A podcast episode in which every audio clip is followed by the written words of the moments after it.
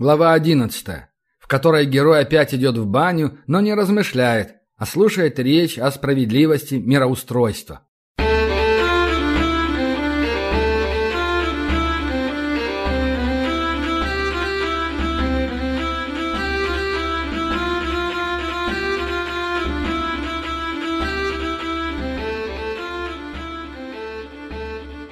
Гномья баня – это вроде как турецкий хамам, который пришлые и в новом свете воскресили, хоть все больше и аристократы. Мы, простые люди, в русскую ходим, но в гномим пару еще больше и жарче там, чем в турецкой. Непривычный не высидит. Одной же из основ моей нынешней дружбы с Дарьей стало то, что больно уж я баню люблю, и жар терплю легко. Парятся гномы степенно, с едой, пивом, без девок. А девки в бане своими компаниями ходят. У каждого рода своя баня, которую улучшают как могут, в которую гостей водят и которой гордятся. Хоромы, а не бани, в общем. В бане о делах не говорят. Считается, что от пара мозги мякнут, как креп деревянная. С этим я согласен. Нечего в бане о серьезном. Точнее, о серьезном можно, но исключительно в порядке болтовни. О чужом серьезном. О политике южных герцогств, например, о проблемах рыболовства в северных проливах или о потенциальном закате эльфийской расы. Главное, чтобы это серьезное непосредственно тебя не касалось. Короче, о политике, если ты не политик. Мы с Дарьей сидели, завернувшись в льняные простыни в предбаннике, устеленном коврами из этих самых южных герцогств. Перед нами на широком дубовом столе стоял бочонок ледяного пива, в который был вбит кран – в руках у нас были огромные глиняные кружки. В углу крутился патефон, из динамиков, обтянутых самым настоящим шелком, шитым золотой нитью, доносилась какая-то музыка, вполне южная на слух. Так, заунывное что-то, для расслабления общего. Дарья потянула на философствование, как у него всегда бывает после пятой кружки и пятого же захода в парилку. Он откинулся в широком полукресле или полуложе, принял позу гордую, как на памятнике самому себе. Есть у них такой. Заговорил. «Все же, как ни говори, но вы пришлые, наш мир перевернули. Хоть и немного вас, дай боги, чтоб по одному пришлому на сто разумных местных, а то и на тысячу, а все тут испортили». «Это почему?» — лениво спросил я его. Дарье надо слегка подталкивать к продолжению речи, Тогда можешь сам и уст не размыкать почти все время. Иногда полезно. Дарий не зря серыми горами правит. Очень полезно каждому послушать неглупого гнома, который к тому же третий век разменял, как на этом свете живет. Без нас его еще застал. Вы уничтожили понятие безопасного убежища. Совсем уничтожили. Начисто. В подкрепление этих слов он так махнул могущее ручище, зажатой в ней кружкой, что пиво выплеснулось на ковер. «В смысле?» — спросил я. «В простом». Опять он сделал добрый глоток из кружки, кряхнул удовлетворенно и продолжил. «Раньше каждый из народов имел свое убежище, кроме людей разве что. Но это скорее исключение. У нас, гномов, всегда были наши пещеры. Считай, неприступные. К тому же, кроме нас, тут толком никто и воевать не мог. Воевали мы наверху. И с орками, и с гоблинами, и с эльфами. И всегда могли отступить к себе. И нас в наших пещерах было не достать. Ворвется враг в ворота, заплутает в коридорах, попадает в наши ловушки, попадает под обвалы, да и в подземной войне мы были лучше любого. А что теперь? К нам сюда и ломиться не надо. Думаешь, я про этот самый ваш хлор не слышал? Газ пустите, и нам кранты. А войти можно теперь без труда. Тротил заложил как надо, и нас в пещерах еще и завалит. Не стало убежища у гномов. А у эльфов что было? Ха, вот вопросик, а? Что значит пришлый? У эльфов их пуще были, пуще крепости. Прости мой эльфийский. Каждая их пуща — это чистая магия. Любого вошедшего заплутает, заведет во враги, подведет под стрелы, уронит в ямы. Сжечь ее было нельзя, пока вы напалм делать не начали. Дарья еще хлебнул пивка, вновь наполнил кружку, откинулся, почесал пятку, продолжил. «И что в итоге? Они тысячи лет там безопасности себя чувствовали, вокруг своих меллорнов с дудками плясали, а теперь...» У меня вот сиденье в гадюшнике из Мелорна. Того самого, что вы срубили, после того, как пущу вырубили. Оно мне душу и задницу греет, как вспомню, на чем сижу. Ты хоть сам понял, что сделали? Что? Вы эльфам мир перевернули.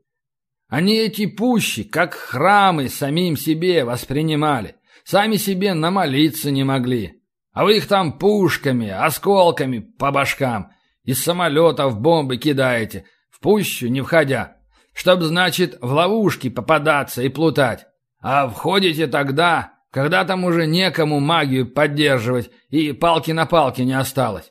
И самое главное, не хватает магии против напалма. Дольше он горит, чем природной магии хватает сил огонь гасить. От сотворения мира пущи не горели. А тут на тебе, загорелись. После этого молодые эльфы старших бросать начали и в города потянулись. Все, раскол у них.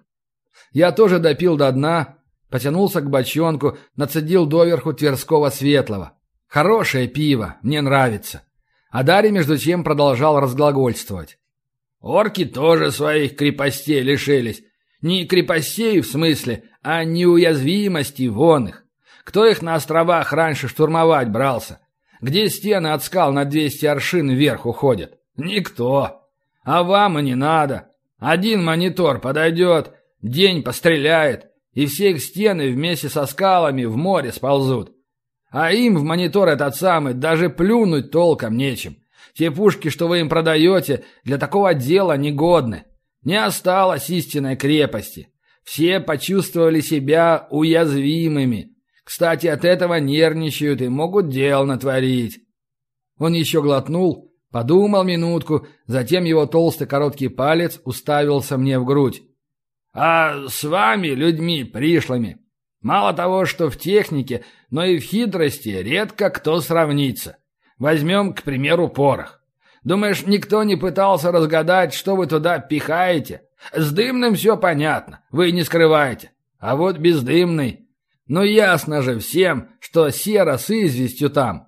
Но что еще и как они соединялись? Сколько голову не ломают, а систему Бераха сломать не могут. Никто с ним по силе не равняется. Только вот скончался он странно. А чего странного? Пожал я плечами. Экспериментировал с новой взрывчаткой. Она и рванула.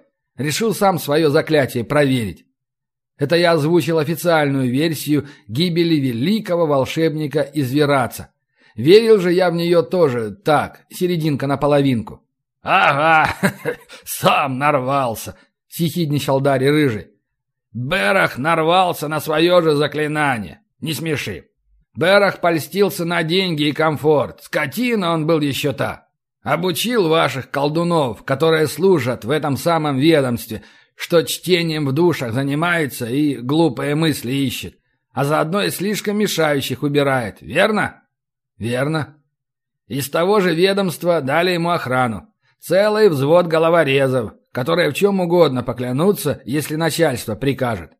Затем Берах для своей магии аппараты придумал, чтобы от него уже ничего не зависело.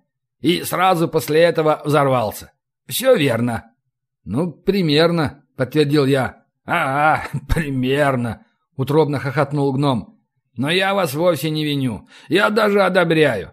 Берах там не Берах или какой-то иной Айспайор, кстати. Что с Айспайором-то случилось?» «Вроде возле дурного болота на него напали. Не помню я точно, что именно. Был такой приятель у Бераха, вроде тоже из волшебных гениев, Илер Аспайор. Разорвали его какие-то твари, насколько я помню. «В том же году, что и Берах взорвался?» — уточнил Дарий. «Ну да», — кивнул я. «Ага. Они вроде коллегами были, верно?» «Вроде того. Вроде пиво бродит. Были. И оба скончались. Трагически».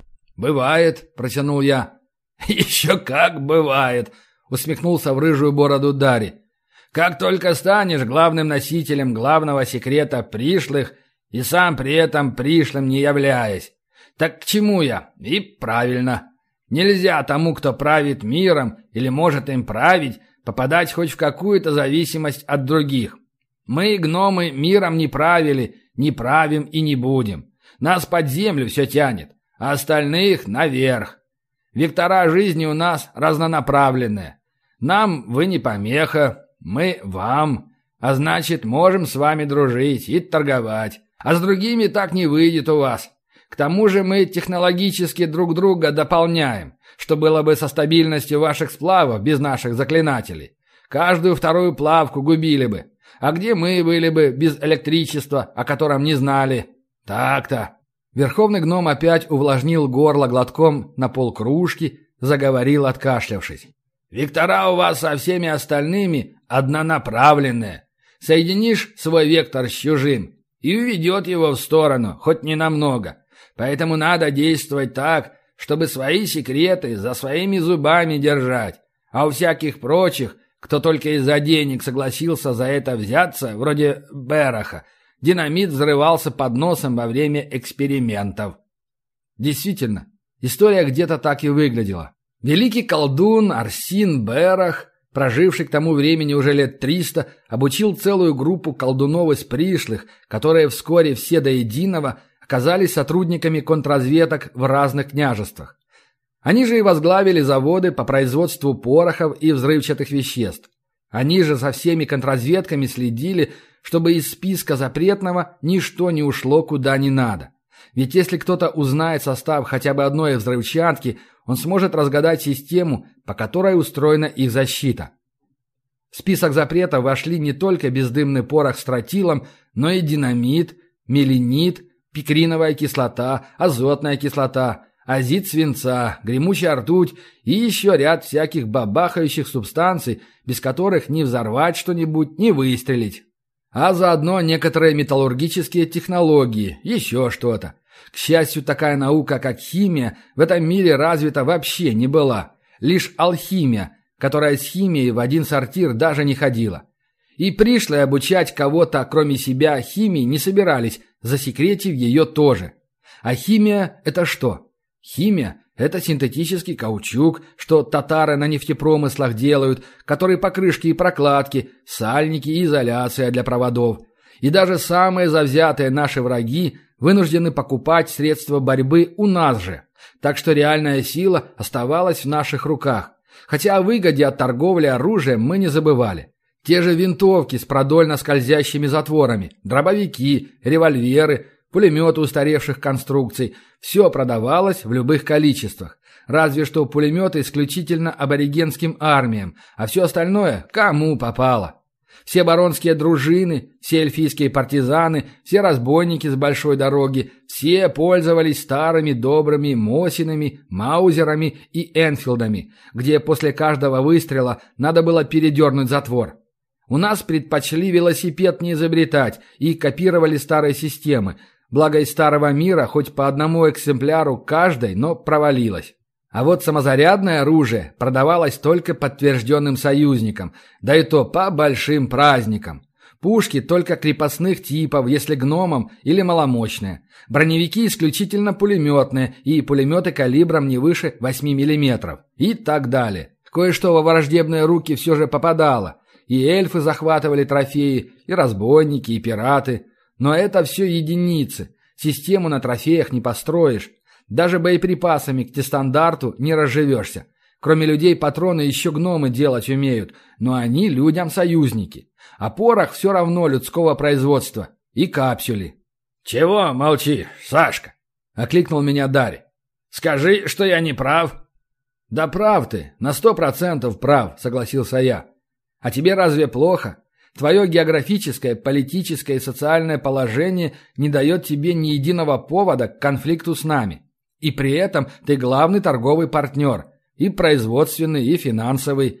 Вечный мир и вечный союз с тобой. Банк у вас заработал уже? Прошлым летом Дарья Рыжий носился в Тверь с идеей создания совместного банка, рода Серых гор и Тверского купеческого союза. И вроде договорился. «Считай, что заработал», — кивнул гном. «Как раз на открытии торгового сезона открытие будет».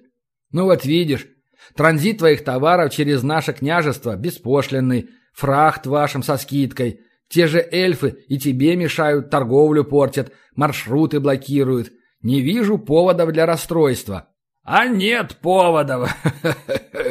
Утробно засмеялся Дари. «Мне-то что? Вы еще и моих врагов разогнали, если до кучи брать. О том и говорю, что кроме нашего гномьего племени вы для всех остальных беда.